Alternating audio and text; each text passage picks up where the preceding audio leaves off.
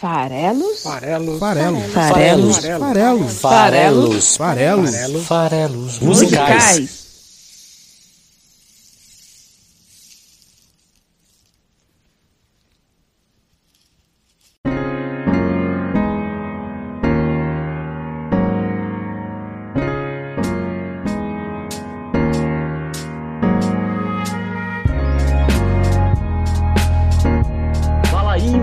Que gosta de música, estamos aqui para mais um Farelos Musicais. Meu nome é Paulo Farelos e toda quinta-feira eu analiso a letra de uma música aqui no site esfarelado.com. A gente tá também em outros lugares, daqui a pouquinho eu vou falar disso, mas hoje eu quero falar que é quinta-feira, dia 11 de fevereiro do ano de 2021. Portanto, amanhã é a Sexta-feira Santa, na semana que vem tem carnaval, é, vai ter feriado na terça-feira para quem quer curtir um pouquinho, até assistir, ouvir aí os episódios anteriores do Farelas Musicais no feriado. E você deve estar se perguntando como assim quando o carnaval chegar? Se você acabou de falar que já tá aí, já é na semana que vem. Bom, quando o carnaval chegar, é o refrão da música de hoje que diz que a pessoa está se guardando para quando o carnaval chegar. E a gente pode até refletir, né? Nossa, a pessoa vai se guardar por uma semana se você tá falando isso hoje, né? Mas não, essa canção é da década de 70 e foi escrita pelo grande poeta Chico Buarque, que nessa canção e em várias outras fez alegorias com relação ao período do regime militar no Brasil. Em vários momentos isso passou despercebido pela censura, dada a habilidade que ele tinha com as palavras, né? Excelente poeta que sempre foi. O carnaval, nesse caso aqui, é um símbolo máximo de festa popular, né? Era uma clara alegoria ao fim da ditadura militar. Então, quando ele diz que está se guardando para quando o carnaval chegar, não é o carnaval de cada ano, é sim o momento em que o povo vai voltar para a rua, vai voltar a sambar, vai voltar a ser feliz. Essa quase utopia, esse quase é, momento é, maravilhoso, êxtase que as pessoas estavam buscando naquele período de repressão. Ele, Chico, teve que esperar longos 13 anos, essa música né, de um filme de 72, a música tema de um filme de 72, então até 85, falando de 13 anos, para que o primeiro presidente não militar pudesse é, assumir a presidência do Brasil, José Sarney, depois da morte ali do Tancredo Neves. Mais alguns anos, até 89, para ele poder votar de novo para presidente. E eu trago hoje essa canção é, não apenas porque o carnaval tá já na semana que vem, obviamente, então. É porque esse tema do carnaval e do carnaval representando é, um país com mais liberdades, um país com mais respeito, um país com mais futuro, me veio à mente. Sabe Deus por quê, né?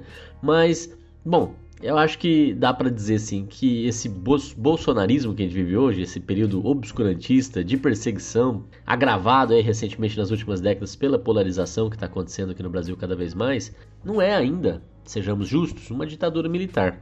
Mas já começa a ter certas semelhanças e elas podem se agravar. Então, é, dado este cenário, eu já me sinto à vontade para perguntar quando é que o carnaval vai voltar. Será agora em 22? Será em 26? Será que vai ser nessa década? Não dá nem para saber, né? Já tem aí ameaças veladas a qualquer resultado de eleição, então a gente já começa a se preparar para algo parecido com o que a Venezuela vive já há algum tempo, que até tem eleições, mas não podemos dizer que é um regime democrático. É, eu não sei, na verdade, quando que voltaremos a ter um carnaval. Eu só sei que eu sei sambar e que eu tô me guardando para quando o carnaval chegar. Então vem comigo saber mais um pouquinho sobre a carreira do Chico Buarque, sobre a letra dessa bela canção escolhida para o episódio de hoje é, com esse tema tão presente que é o carnaval. Bom, a gente está em todas as redes sociais, então procura a gente lá no Twitter, arroba o Esfarelado, procura lá, arroba o Esfarelado, tudo junto, segue a gente por lá, interage, sugere canções. Estamos no Instagram, é só procurar pelo nome do site, esfarelado.com.br, é, no Facebook, Esfarelado, e no YouTube, Esfarelado, o canal, onde eu também publico este programa. Bom, se você está ouvindo esse programa, você está ouvindo em algum desses canais. Ou você está aqui no site do Esfarelado, ou você está lá no, no YouTube, ou você está no Spotify, ou em algum outro agregador. Por favor, compartilhe este programa com seus amigos na rede social da sua preferência, onde você acha que você vai encontrar mais amigos seus que gostam de música. Poxa, eu já estou fazendo esse programa aqui há 122 semanas, 123 semanas com hoje. Não custa nada para você que está aqui ouvindo esse programa, se esse programa faz sentido para você, espalhar um pouquinho, ajudar a crescer um pouquinho a comunidade aqui dos farelos musicais, beleza? Toda quinta-feira a gente analisa a letra de uma música para você. Com profundidade, né? Não é, não é análises rasas de 2, 3 minutos, não. Aqui a gente realmente vai a fundo, fala do artista e fala bastante da letra da música. Vou começar então justamente falando um pouquinho sobre o Francisco Buarque de Holanda, né? o já septagenário Chico Buarque de Holanda, seus 76 anos. Ele que é um grande artista, um grande poeta, e até fazendo um breve parênteses aqui, é um grande símbolo dessa polarização, dessa intolerância política que se assentou no Brasil nas últimas décadas que eu estava comentando. Por quê? Porque ele claramente é esquerdista e por conta disso ele é atacado implacavelmente pela direita há um bom tempo.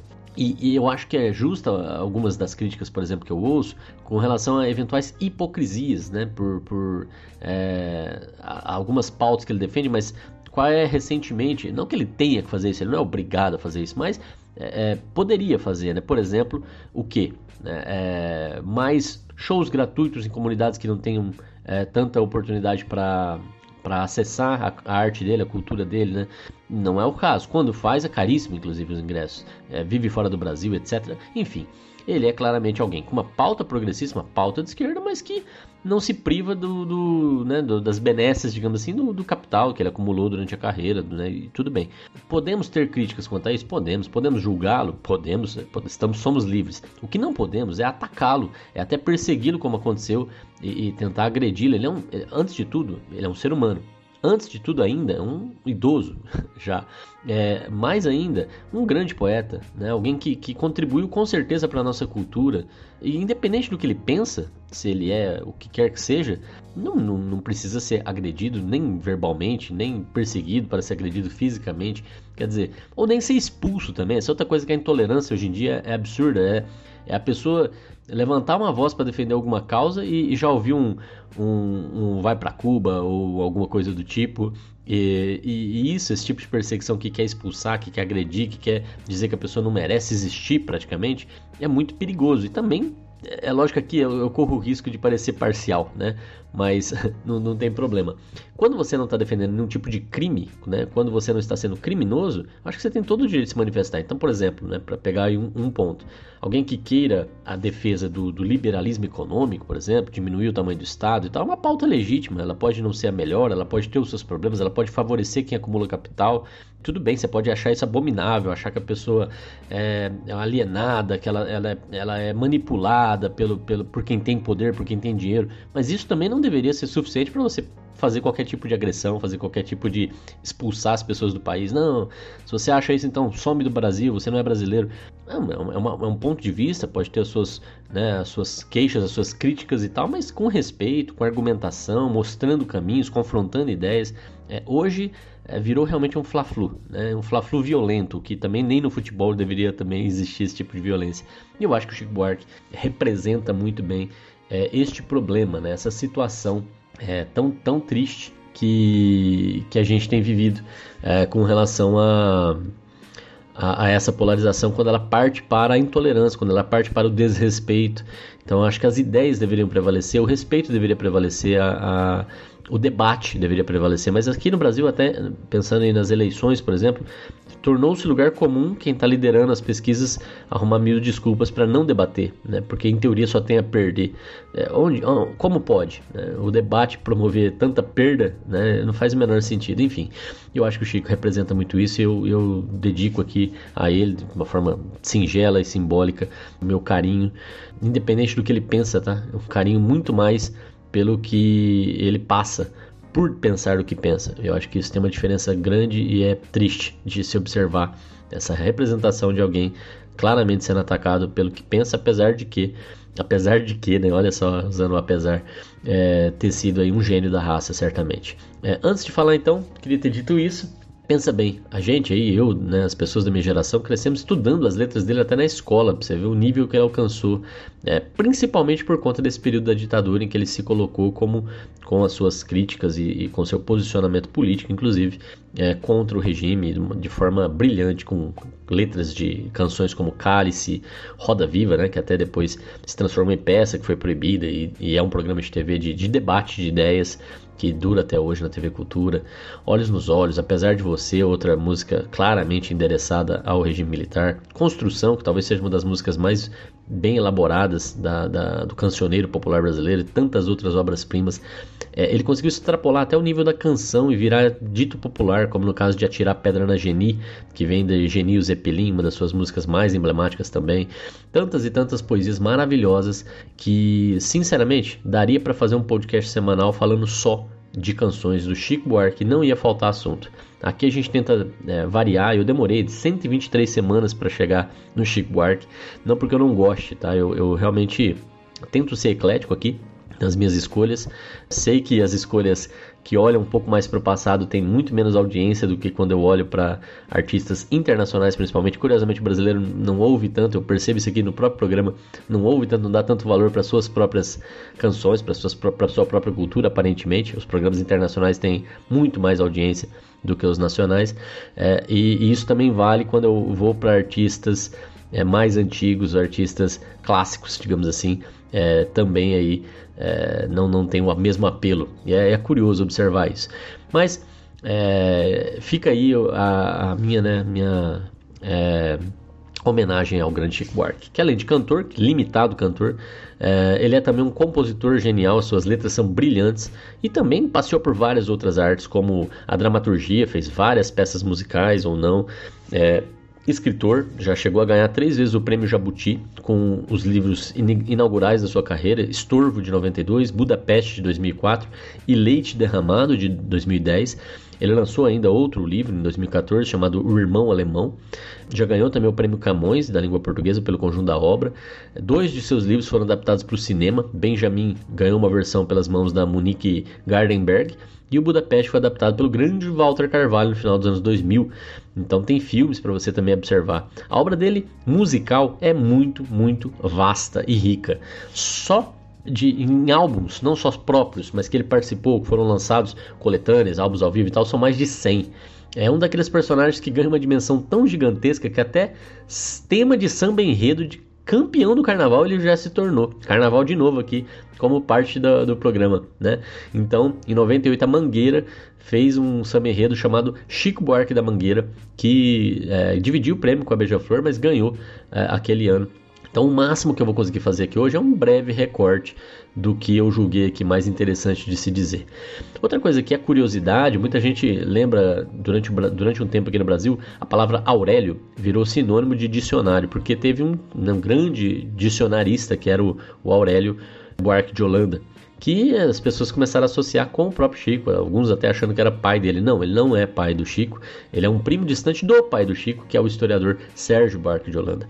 Que, né, então só para falar um pouquinho da, da genealogia do Chico, então ele é filho de um historiador importante e que cuidou aqui do, do, de museus no Brasil, teve também um tempo fora do Brasil, é, com uma pintora e pianista, Maria Amélia Alvim, então a, a, arte e a cultura estiveram sempre muito acessíveis e, e, com muitos incentivos para o Chico Buarque. Né? Então, uma pessoa privilegiada nesse sentido, certamente.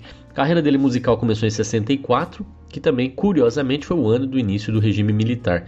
É uma coincidência interessante, né, que essas duas coisas começassem juntas, né? O, militar, o período de, do, do, do, governo militar, que foi se intensificando, ele ganhou realmente força com o AI-5 no final da, da, década de 60, mas já desde 64 sob regime militar, quando o, o Chico resolveu realmente ser cantor, abandonando o curso de arquitetura que ele fazia aqui em São Paulo, na USP. O ano do primeiro álbum foi 66, também foi o ano em que ele não só lançou o primeiro álbum, como participou do primeiro festival de MPB da TV Record. É, era o período dos festivais, que eu já trouxe aqui em outros momentos, era um período muito rico também, de tanto de, de é, combate aí a, a, ao que significava o autoritarismo do regime, quanto também a, a, exposição, né? Uma outra forma, a televisão ganhando força, misturada ali com a música, era um rádio ao vivo, com, com competição, né? Era um reality show, de certa forma ali.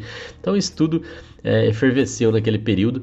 E o Chico, de cara, já com a música A Banda, que ele não cantou no festival, ele só compôs, a música ganhou é, na voz da Nara Leão. É, a banda é aquela música que diz: Estava à toa na vida, o meu amor me chamou para ver a banda passar cantando coisas de amor. É, o, o lírico aí observando o mundo acontecendo na sua frente, né? uma atitude bem passiva que vai ser recuperada na canção de hoje quando o carnaval chegar. Bom, é, ele ganhou. Mas ele não ganhou sozinho também não. Assim como no, no ano lá da, do Samba Enredo, que ele dividiu o prêmio, nesse ano ele também dividiu o prêmio com a canção Disparada, escrita pelo Geraldo Vandré, outro grande poeta desse período, e defendida brilhantemente pelo Jair Rodrigues. E a gente já contou essa história aqui no Farelos Musicais. Se você voltar no episódio até recente, o episódio 107 do Farelos Musicais, eu falo sobre é, Disparada, eu analiso a letra de Disparada e falo sobre a carreira do Jair Rodrigues. Então, para quem curte o período aí, volta lá. Tem uma anedota que eu não contei naquela ocasião que eu vou contar hoje, que é hoje sobre o Chico, então faz mais sentido. Ela está no livro A Era dos Festivais do musicólogo jornalista Zusa Homem de Melo, e ele fala que o Chico descobriu, percebeu que a banda tinha chances de ganhar aquele festival, que na verdade até segundo o próprio Zusa, ganhou. Ele guardou durante muito tempo as cédulas de votação que dizem que a banda ganhou por 7 a 5 é, de disparada. Mas que o Chico, quando percebeu que isso pudesse acontecer, que a banda estava ganhando fôlego ali na disputa, ele procurou é, o, o, presidente da comissão e disse que ele não ia aceitar uma derrota para disparada, que ele considerava uma música mais importante, mais relevante, e que na verdade essa decisão de dar o prêmio para a banda era mais política e que se acontecesse ele entregaria o prêmio para o concorrente. E aí decidiram declarar um empate que na verdade foi fraudado. Pensa bem, eleição com cédula desde 66 já era pouco confiável, né? É, bom, além da banda, ele, nesse primeiro álbum que ele lançou, chamado Chico Buarque de Holanda, ele incluiu alguns outros sambas, como a Rita, que é muito bacana também, né? A Rita roubou meu sorriso, o sorriso dela, meu assunto. Levou junto com ela o que lhe é de direito. Enfim, é muito bom também. É, mas tem uma música que eu acho que era um prenúncio de construção chamada Pedro Pedreiro, que era uma série de versos é, rimados e que contava um pouco dessa vida já do desse personagem Pedro Pedreiro, tão é, representante da, da, da classe trabalhadora naquele período também difícil. É uma música bem construída, bem interessante, que já mostrava desde o primeiro trabalho um pouco do, do, do, que o Chico era capaz de fazer. Esse primeiro álbum, então, tinha a banda, tinha a Rita, tinha Pedro Pedreiro, é, mas tinha outra coisa que tornou esse álbum ainda mais notório, principalmente para a nova geração. A capa desse CD, né, desse álbum nesse caso, né? Eram duas fotos do Chico. À esquerda, feliz. À direita, sério e carrancudo. Você acha que essas duas posições com esses dois é, faces são aleatórias ou são bem escolhidas? O fato de a esquerda estar feliz, né? Não sei. Desde então, não, não duvido de nada. Na arte, nada é ocasional, eu diria. Tudo tem objetivo, tudo tem motivo quando a arte é bem feita. Sei que essa capa virou meme aí no, no, durante a década passada, 2010, né? Acho que a partir de 2013, pelo que eu pesquisei aqui, começou a ser usado, já foi usado inclusive internacionalmente, com a, o meme de alguma coisa te deixa triste, depois te deixa feliz, essas duas fotos. Então, pensa bem, é um primeiro álbum super marcante, super marcante. E eu tô falando do primeiro ano em que ele lançou um álbum, 66, mas ele não lançou só esse álbum, ele lançou um segundo álbum nesse mesmo ano, mostrando o tanto que ele era ambicioso artisticamente. Bons tempos quando os artistas eram ambiciosos, né? É, nesse mesmo ano ele musicou junto com Ayrton Barbosa o poema Morte e Vida Severina de João Cabral de Melo Neto e lançou como álbum pela Philips. Então olha só, quando eu falei que eu vou ter que fazer só um recorte, eu quis dar essa pitada para vocês verem como é rica a carreira do cara. Só do ano de 66 eu já falei aqui um bom tempo, só dos dois primeiros álbuns, né? Um álbum de carreira e o outro álbum adaptando uma peça. Então, isso aconteceu 55 anos atrás. Não dá para entrar nesse nível de detalhe para falar de tudo, senão vocês me abandonam aqui no meio do programa. Então eu vou dar só uma pincelada nos álbuns que ele foi lançando, alguns deles, e que músicas que traziam, para vocês terem uma ideia um pouco da trajetória, tá? Vou falar um pouquinho mais desse final do, desse começo de carreira e final dos anos 60, que é muito, muito rico. Então ele foi lançando álbuns chamados Chico Buarque de Lama Volume 2, Volume 3, Volume 4. Esses são os álbuns dele de 67, 68 e 70. E é o, o, período em que ele lançou, por exemplo, Quem Te Viu, Quem Te Vê, é, no volume 2, no volume 3. Nossa, essa música, Retrato em Branco e Preto. é a minha favorita do Chico Buarque. Eu acho essa música linda, linda, linda. É aquela que começa dizendo: Já conheço os passos dessa estrada, eu sei que não vai dar em nada, seus segredos sei de cor. Essa música é maravilhosa. Nesse mesmo álbum que é o volume 3, que ele lança Retrato em Branco e Preto, tem também Roda Viva, maravilhosa, que depois se transformou também numa peça anos, durante os anos 70, como eu já disse. Tem Carolina. Nos festivais em que ele participou, ele participou em 67 de novo, depois de ter ganho em 66, ele voltou no 67 com Roda Viva, a canção é, que apareceu no seu volume 3. Foi um dos destaques, mas não chegou a ganhar. Em 68 ele voltou a ganhar com a canção Sabiá, em uma parceria com o Tom Jobim, outro monstro. É, mas foi o ano em que aí sim ele perdeu, né? na verdade ele ganhou de uma música que deveria ter ganho. De novo teve um rebuliço danado. Geraldo Vandré de novo com o seu hino para não dizer que não falei das flores, que era a favorita do público, é, e gerou de novo uma gran, grande repercussão e tal. Tanto é que ele em 69 já não aguentava mais o regime, já tinha aí cinco rolando, e ele se autoexilou na Itália, é, de onde ele lançou Apesar de Você, que muitos dizem ser uma, uma mensagem direta ao presidente, o general Médici, lançou também Cálice em 69, nesse período que ele estava fora do Brasil. É, as duas músicas foram censuradas no Brasil por motivos óbvios. E é até curioso que nesse período também ele até adotou um, um, um outro nome, né, um pseudônimo, Julinho da Adelaide, para ele poder tentar lançar músicas. Ele, nesse período ele lançou, ele, ele, aprendeu italiano, ele aprendeu inglês, ele foi aprendendo outras línguas né, e, e, chegou a lançar até dois álbuns com canções dele adaptadas para italiano ou gravações de músicas em italiano. Então em 68 e 70 tem esse trabalho em italiano para quem quiser conhecer um pouco dessa faceta. É, lançou ainda em 70 no seu volume 4 Gente Humilde, Rosa dos Ventos, Cara a Cara. Em 71 vem um álbum marcante Construção, é, que além da canção título que eu já falei, tem Deus lhe pague, Cotidiano, Samba de Orly, Valsinha. Minha História, que é uma adaptação da canção 4 de março de 43 do Lúcio Dalla, que é um cantor italiano que se tornou amigo dele, que na versão original se chama Jesus Bambino também, é outro nome, né? É o Menino Jesus. É muito, muito bonita essa música, ele fez essa versão é, então esse álbum Construção, para mim, apesar de não, tá, não ter a minha música favorita, é o meu álbum favorito.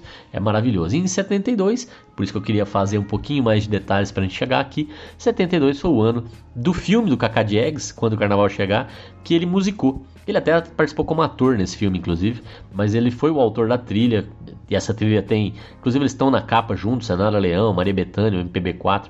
Vários artistas participaram da trilha sonora, que foi composta e foi dirigida pelo Chico Buarque. Esse trabalho empresta a canção título quando o carnaval chegar para o episódio de hoje dos Farelas Musicais, por que não?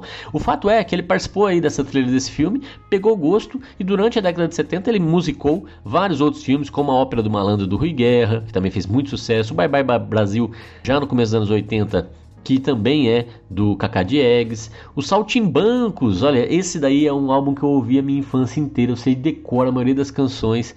Jumento não é, jumento não é. O grande malandro da praça. E por aí vai, né? Então tem o jumento, tem o cachorro, tem a galinha. É maravilhoso. Tem o, o famoso Todos Juntos Somos Fortes, Somos Flash, Somos Arcos, todos nós no mesmo barco, ninguém vai nos separar. O Saltimbancos, grande adaptação, feita pelo Chico Buarque, marcou a minha infância é de muitos com as vozes da irmã dele, a Miúcha, que era cantora também, a Nara Leão, o Magro e Rui lá do MPB4. É, é, um álbum que você tem que ouvir. Ainda nessa balada virou, fez muito sucesso esse álbum infantil, o Saltimbancos. É, teve também filme, o Saltimbancos Trapalhões, que ele fez a trilha sonora, olha só. Chico Buarque já participou de um filme dos Trapalhões, toma essa. É, bom, isso aí na parte de trilhas de filmes, né? Voltando aí, durante a década de 70 ele lançou álbum ao vivo com o Caetano, ao vivo com a Maria Bethânia. Teve um episódio muito interessante, né? Com construção e depois com, quando o Carnaval chegar, o Chico foi perseguido pela censura no Brasil. É, e mesmo usando o, o pseudônimo lá de Julinho de Adelaide, ele foi proibido de assinar novas canções. Porque em 73 ele lançou um álbum chamado Calabar e esse álbum foi banido, né? Foi proibido. E para é, se, manifestar, assim, se manifestar e se posicionar é, de outra forma, e, e, é curioso como ele conseguiu fazer isso de uma forma tão forte, ele gravou em 74 um álbum de covers. Então ele gravou música dos seus amigos.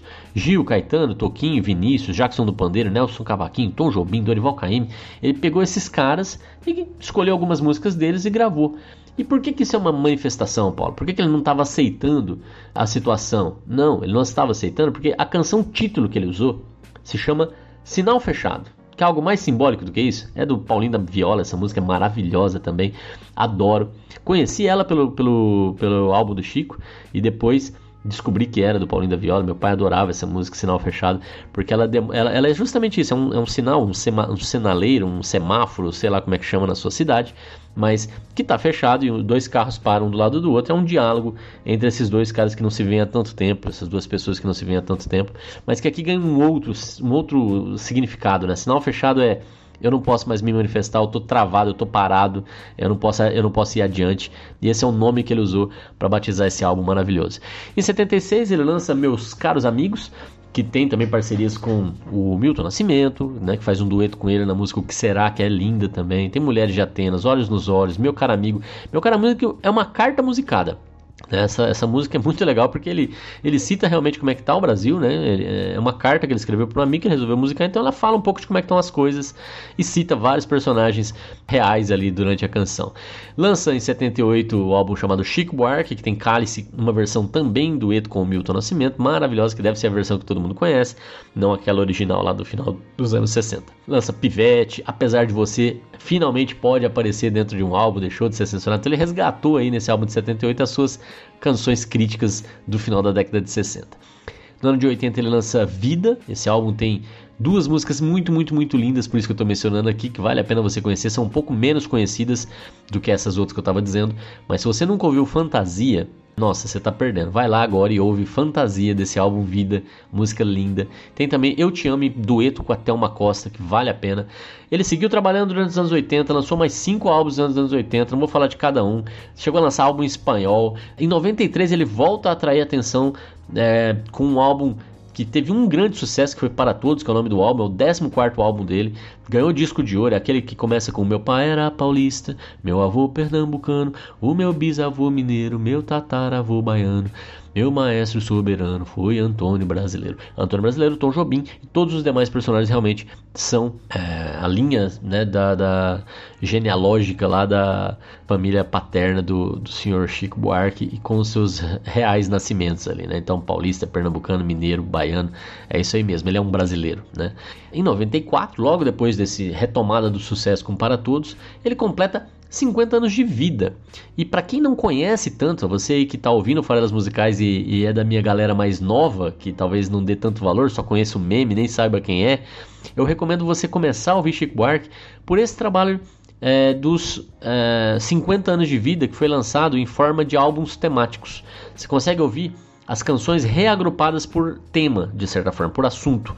Então você tem um álbum chamado Chico Buarque o Cronista, um outro álbum chamado Chico Buarque o Malandro, é, onde tem os seus sambinhas, um outro chamado Chico Buarque o Político, onde tem todas essas canções questionadoras sobre o regime militar principalmente. Temos Chico Buarque o Trovador, Chico Buarque o Amante. É, então essas várias facetas do poeta, muito, muito bem compiladas, é um trabalho belíssimo, são aí cinco álbuns é, temáticos e é um bom ponto para você conhecer. Ouve isso aí, você vai ter uma boa ideia de quem é esse artista. Ele continuou lançando trabalhos, em 98 teve As Cidades, voltou a ser disco de ouro, tem as músicas Austro Vento, Shot da, Shot da Navegação e por aí vai. Em 2002 ele lançou o álbum em parceria com um parceiro de longa data dele, o Edu Lobo, é, chamado Cambaio. Eu estou citando esse especificamente porque foi o álbum que deu a ele o Grammy né, uma premiação relevante no mundo da música, o Grammy Latino de melhor álbum de MPB. Nesse ano, mesmo ano que ele ganhou o Grammy com esse trabalho de inéditas, o Cambai, ele também lançou um álbum chamado Duetos, no qual ele fez participações ali, gravações com grandes nomes da música como Tom Jobim, Zeca Pagodinho, Nana Caymmi, Alba Ramalho, a Elza Soares, Elza Soares que tem episódio nos farelos musicais, se você voltar lá no episódio 73, Pequena Memória de um Tempo Sem Memória, eu tô lá falando sobre a Elza. Em 2006 ele lançou Carioca, outro álbum de inéditas. Demorou aí quatro anos para lançar um álbum de inéditas. É, a música que eu destaco desse trabalho é Porque Era Ela, Porque Era Eu. Inclusive, filosoficamente, isso tem um peso grande para mim no momento que eu estou vivendo em termos de, de é, estudos até de filosofia. Essa, essa, letra, esse nome é muito forte. Demorou cinco anos para lançar Chico, 2011. E mais cinco anos, é, na verdade, é, mais sete anos aí seis, seis anos para lançar Caravanas em 2017, que é o álbum mais recente de inéditas que ele lançou. Ele participou também em 2016 do álbum Carminho, a portuguesa Carminho canta Tom Jobim. É, a Carminho essa artista necessária que você tem que conhecer se você gosta de música, a Maria do Carmo Carminho, é, como ela é conhecida.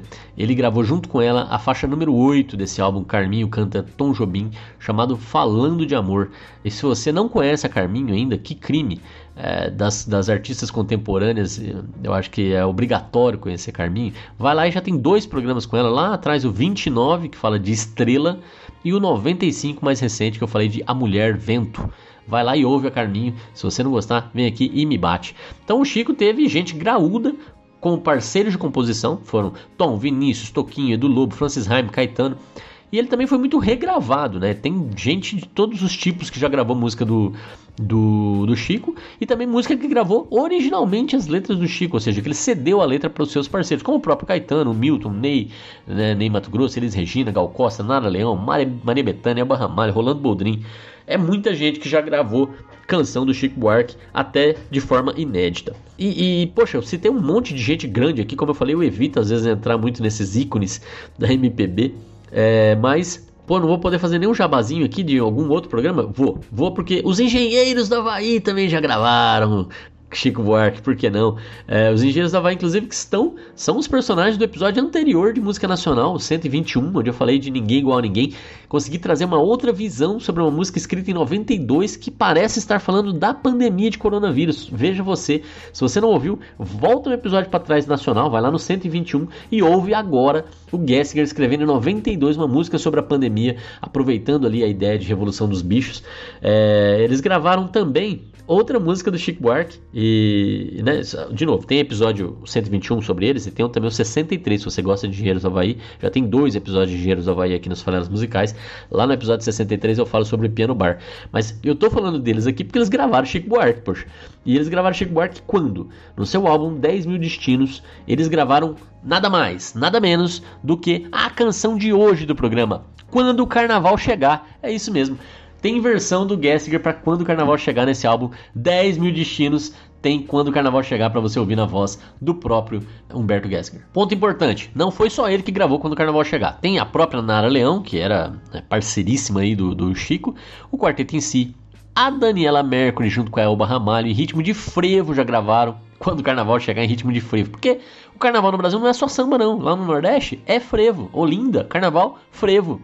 Então, muito legal ter essa versão da Daniela Mercury com a Elba Ramalho em ritmo de frevo.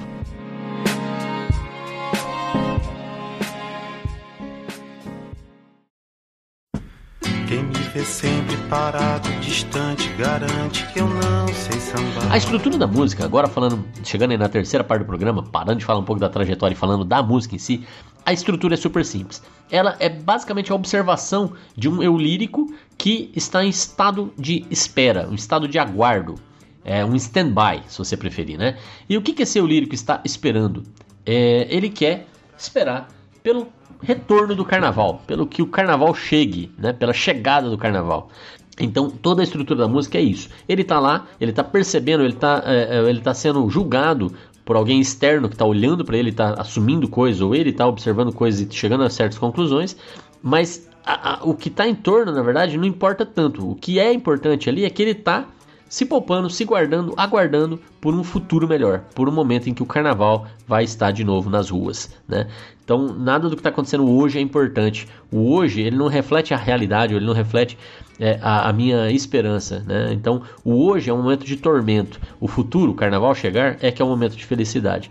Essa é um pouco a estrutura da música ele vai repetir essa quando o carnaval chegar, estou me guardando para quando o carnaval chegar, não é só o refrão, ela é um mote, ela é ela é a repetição, ela é o que vai ficar guardado. E ele tem uma, uma, uma mensagem de esperança, né? Que a gente é, pode estar tá vivendo um momento difícil, mas na verdade a gente pode olhar que a gente está esperando. Apesar de que é uma música que mostra uma passividade, né? Então você só, só resta aguardar, só resta esperar, não resta é, lutar para quê, né? Então pode, podemos fazer essa crítica também da passividade do lírico, mas a gente vai vendo como também é, ela, ela vai aos poucos caminhando dentro da, da sua estrutura, né? É, de repetição dessa ideia, para algo totalmente passivo, parado. Ele começa parado, ele começa é, alienado, ele começa distante, ele começa sem nenhum tipo de, de realmente ação, mas só com capacidade, com potencial interno. Ele sabe que ele sabe sambar, né? É, e vai lá no final, chegando realmente para muito mais próximo desse carnaval chegar com ação, com atitude, né? Percebam também esse movimento durante a letra. A música certamente não está falando, né? Eh, quando fala desse carnaval chegar, eu já falei que não está falando especificamente do carnaval de um ano e tal, ele está falando de um momento que o carnaval magicamente simboliza.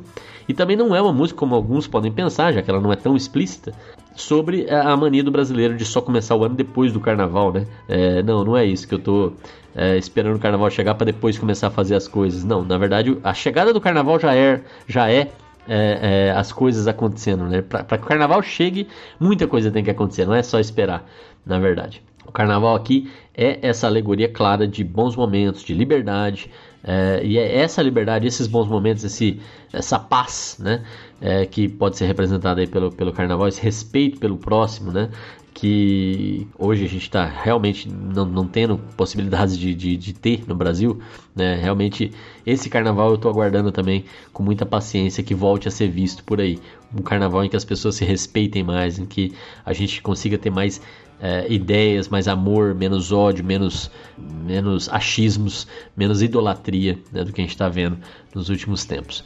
Então vamos para a letra. A letra de quando o carnaval chegar diz o seguinte: ela começa dizendo o seguinte: quem me vê sempre parado, distante, garante que eu não sei sambar. Eu tô me guardando para quando o carnaval chegar. Então veja só, para quem vê de fora, eles acham que eu não sei sambar. É isso que ele tá querendo dizer, né?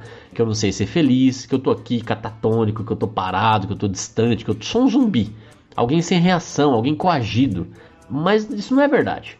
É, eles garantem que eu não sei sambar, né? Mas não, é isso que é o que realmente está se passando aqui comigo. Eu só tô aguardando o carnaval chegar. Como eu disse, bastante passividade, mas ele garante que sim, ele sabe sambar. Sim, ele, ele sabe. Ele só tá esperando o momento certo. Então, Outra coisa que eu quero que você perceba logo nessa abertura, nesse primeiro trecho que introduz a ideia e que mostra realmente esse estado de passividade, mas com um objetivo, é que não é só ele. Ele começa dizendo quem me vê claramente e tal, mas ele não está sozinho nesse sentimento. Somos muitos.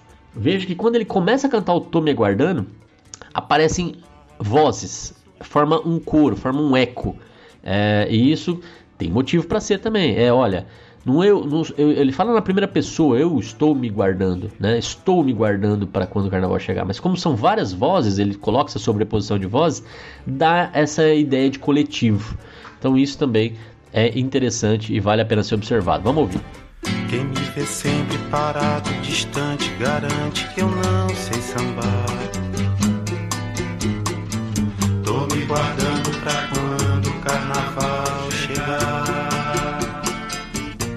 A música segue com mais um trecho desse tipo também, bem pequenininho, que vai trazendo novos elementos. Olha só, que interessante que esse momento é o momento mais importante da música, é o momento mais relevante aqui em termos de demonstração de que estamos vivendo um período de autoritarismo. Então, essa demonstração de que estamos vivendo um período de autoritarismo aparece nesse segundo trecho, que é: eu estou só vendo, sabendo, sentindo, escutando e não posso falar. Estou me guardando para quando o carnaval chegar. Então, apesar de ele estar tá com sentidos amplamente ligados, veja, ele está vendo, eu estou só vendo, ele diz, né? Então ele vê, escutando, ele está sentindo, ele está sabendo.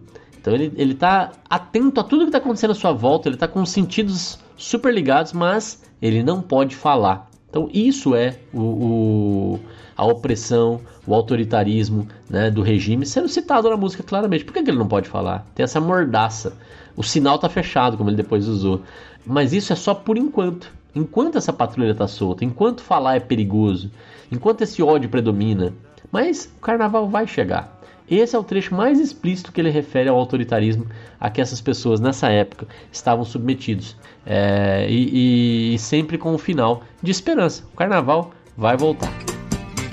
Eu tô só vendo, sabendo, sentindo, escutando e não posso me guardando pra quando o carnaval chegar.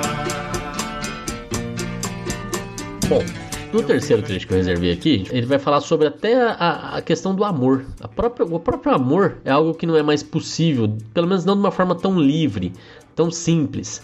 Os desejos passam a ser reprimidos também. Só é possível ser feliz quando tem carnaval, é, que é esse momento utópico, esse momento idealizado que um dia vai chegar.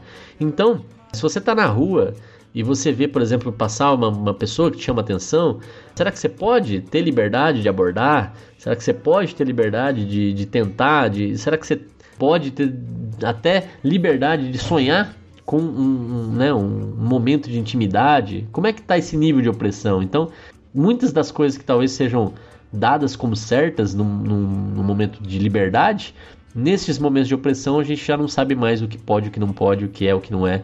A gente vive certamente com os nossos desejos reprimidos. E esse é o trecho seguinte da canção, que diz: Eu vejo as pernas de louça da moça que passa e não posso pegar. É, tô me guardando para quando o carnaval chegar. Há quanto tempo desejo seu beijo molhado de maracujá? Tô me guardando para quando o carnaval chegar. Eu vejo as pernas de louça da moça que passa e não posso pegar. Guardando pra quando o carnaval chegar. Há quanto tempo desejo seu beijo molhado de maracujá? Tô me guardando pra quando o carnaval chegar. Bom, até aqui é opressão, né? Então acham que eu não posso me movimentar, acham que eu não posso pegar, né? Acham que eu não posso amar, eu não posso falar, eu não posso nada. Mas acham que eu vou aceitar tudo isso passivamente, como eu estava dizendo? Não necessariamente. Olha só o trecho seguinte aqui da música que, que vai começar a mostrar que é, existe um limite, que nem sempre eu vou estar disposto a aceitar tudo isso que está acontecendo de forma pacata, de forma passiva. Então a música vai dizer: e que me ofende, humilhando, pisando, pensando que eu vou aturar, eu estou me guardando para quando o carnaval chegar. Então, é essa ideia de que não existe só também repressão ou intimidação. Não, tem ofensas também, tem humilhação, tem agressão, né? humilhando, pisando. Achando que eu vou aturar? Pera lá, eu não vou aturar para sempre.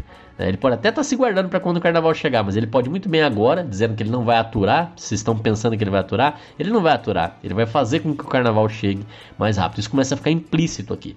Não é explícito, concordo, mas é bem implícito. Vocês estão fazendo tudo isso, ofensa, humilhação, agressão, achando que eu vou aturar? Não, não.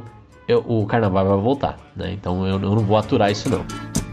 Me pisando, pensando que eu vou aturar.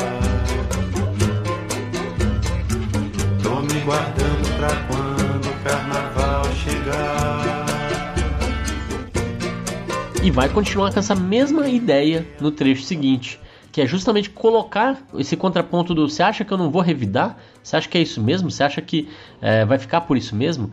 Pode até parecer que não tem revolta, que não tem possibilidade de mudança, de revolução, mas é apenas porque tem um lado que tem muito poder, esse poder oprime, esse poder opera não apenas contra cada um, mas também contra quem a gente quer, quem a gente ama e até contra quem a gente sequer conhece. Então as nossas ações, né, de quem está oprimido, tem que ser cuidadosas. A gente tem que sim mirar um carnaval futuro, a gente tem que sim promover esse carnaval futuro, mas de uma forma consciente, uma forma articulada. Esse revide deve vir mas de uma forma a causar libertação e não retaliação, que muitas vezes causa muito mais dor, então tem que ser medido. É, e é essa a ideia que o trecho seguinte diz. E quem me vê apanhando da vida, duvida que eu vá revidar. Estou me guardando para quando o carnaval chegar. E quem me vê apanhando da vida,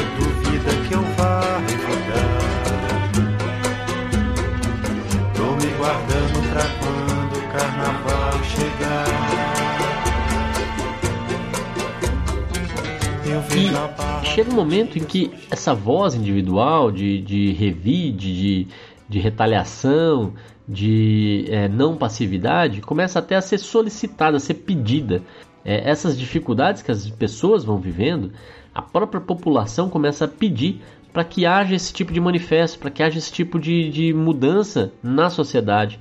E pedir para cantar, que é o que a música vai dizer aqui agora, é, é, justamente uma forma de dizer que existe um hino, que existe uma voz, que existe uma, um sinal, um farol que ilumine, né? É, que a gente possa seguir. É esse hino que a gente possa repetir, que vai dar o norte. É, é isso que começa a ser clamado pelas pessoas, é, que seria ali no caso explicitamente da ditadura militar, as diretas já, já nos anos 80, né? Então é, ele vai cantar um pouco sobre isso lá em 72. É, Eu vejo a barra do dia, né, ou seja, as dificuldades surgindo, pedindo pra gente cantar. Tô me guardando para quando o carnaval chegar. E em seguida, ele vai dizer que esse movimento de é, libertação, esse movimento de clamor que pede por esse farol, é, faz com que quanto mais prolongado ele seja, mais as pessoas tenham dentro de si motivos para depois celebrar. Então é, é, vai virando uma espécie de panela de pressão. É, ele tem tanta alegria, tanta alegria que está abafada, que está adiada, que quando ela explode, ela toma um, um, força, ela fica muito maior e, e com isso ela é impossível de ser contida. Porque se hoje o dia é triste, o amanhã vai ser feliz. Essa é a mensagem principal dessa música. O carnaval vai chegar um dia. E esse dia será um dia de extravasar. É um prenúncio claro, temático de, da própria Apesar de Você, né? Apesar de Você. É a mesma coisa. Não sei se é um prenúncio, na verdade, ele veio depois, né? Mas é, é a mesma ideia porque também divide a canção entre o hoje sofrido e o amanhã de felicidade, de, de, de, comemoração. Então, vamos ouvir esses trechos finais e a gente se encontra já depois do carnaval, na quinta-feira que vem, para mais um episódio dos Falelas Musicais. Não deixe de compartilhar o programa com seus amigos, por favor, estou te pedindo. Vai lá e compartilha com quem gosta de música o programa Falelas Musicais. Vamos lá, vamos ouvir esse trecho final e a gente se despede por aqui. Forte abraço. Eu vejo a barra do dia surgindo, pedindo pra gente cantar. Tô me guardando pra quando o carnaval chegar. Eu tenho tanta alegria, adiada, abafada, quem dera Tô me guardando pra quando o carnaval chegar.